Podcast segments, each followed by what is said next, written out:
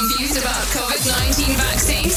Listen to the COVID 19 News and Facts podcast to get the latest news and facts about the coronavirus vaccines. Stay Saludos safe. amigos, les habla Frank con su podcast de COVID-19 News and Fact para la semana que termina el 5 de junio. Vamos a ver qué nos dice New York Times. Estados Unidos, muchos estados no nos reportaron eh, estadísticas de contagios o muertes el primero de junio porque el 31 fue un día eh, feriado en los Estados Unidos, Memorial Day.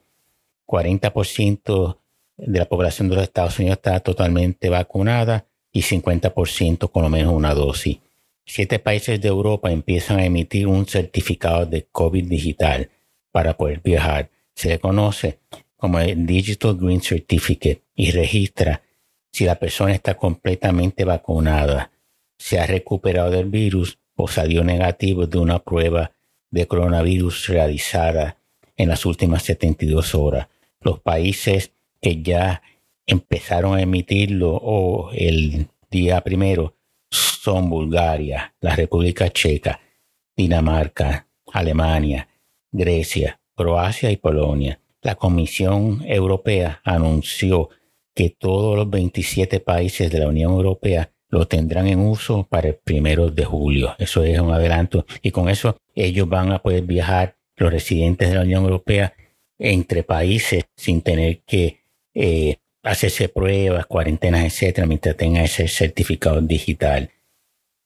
12 estados de Estados Unidos ya han, han vacunado por lo menos con una dosis a 70% de la población y 10, de, y 10 estados adicionales han vacunado a más del 65%. El país reporta que Reino Unido no reportó ninguna muerte por COVID-19, la primera vez desde el inicio de la pandemia en marzo del 2020. El país, el 2 de junio, tres de cada cinco adultos en, la, en el Reino Unido perdón, ya tienen una dosis de la vacuna, o sea, el 75.2%. Se redujo la criminalidad en España en un 37% por los confinamientos, los robos y hurtos en un 50% y los homicidios un 14%. El Reino Unido, el primero de junio, reportó 4.330 nuevos casos, 12 muertes.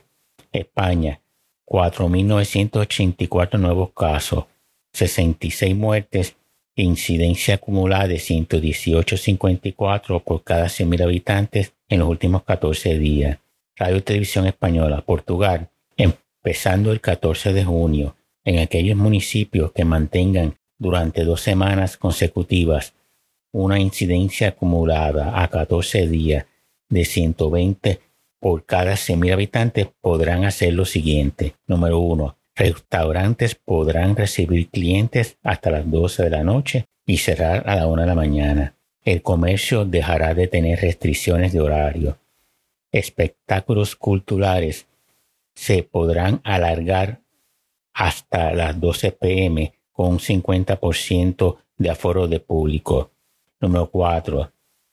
Se ampliará el aforo de transporte público. Empezando el 28 de junio y hasta finales de agosto, número 1, todo el tran transporte público podrá operar con su aforo máximo. Número 2. Recintos deportivos, como estadios de fútbol, por ejemplo, podrán recibir hasta un 33% de público. Los bares y discotecas estarán cerrados durante todo el verano. La Institución Española nos dice que se prevé colas en los aeropuertos en el verano por todos los requisitos sanitarios y se estima que las colas sean de cuatro horas. Así que, y estamos hablando aquí que esas son predicciones para el mes de agosto, cuando se viaja más en Europa. Es la época turística.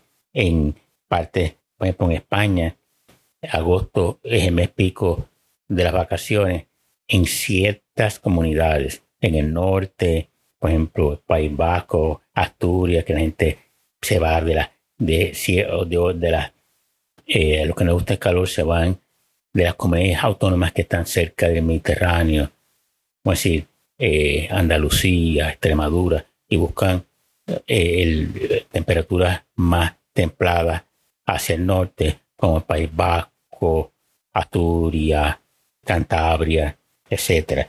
Una comunidad que cierra, y especialmente la ciudad que cierra mucho durante agosto, porque mucha gente cierra los negocios y mandan a los empleados de vacaciones, es Madrid. No les recomiendo que vayan en agosto a Madrid. Taiwán, 549 nuevos casos, 12 muertes. Rusia, 2.841 nuevos casos, 394 muertes.